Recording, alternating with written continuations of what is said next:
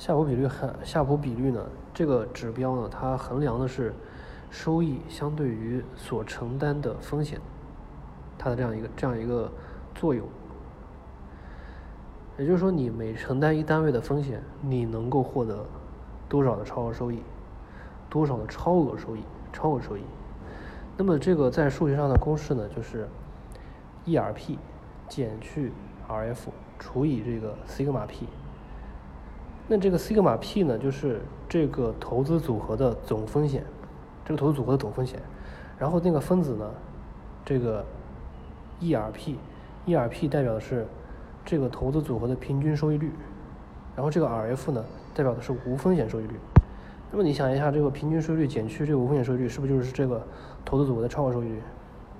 那么分子是超额收益率，这个投资组合的超额收益率，然后除以它的这个总风险，那是不是就代表它这个比率，它就代表了这个，就是你每承担一单位的风险，你能够获得多少超额收益？它是这样的一个衡量指标，它是衡量这个收益。啊，相对于你所承担的风险，它有多大？这样一个比率。那么如果说这个比率越高，你每承担一单一单位的风险，每承担这个一单位的风险，你获得的回报会更多，是不是就代表这个投资组合是这个越好的，对吧？就这么个意思。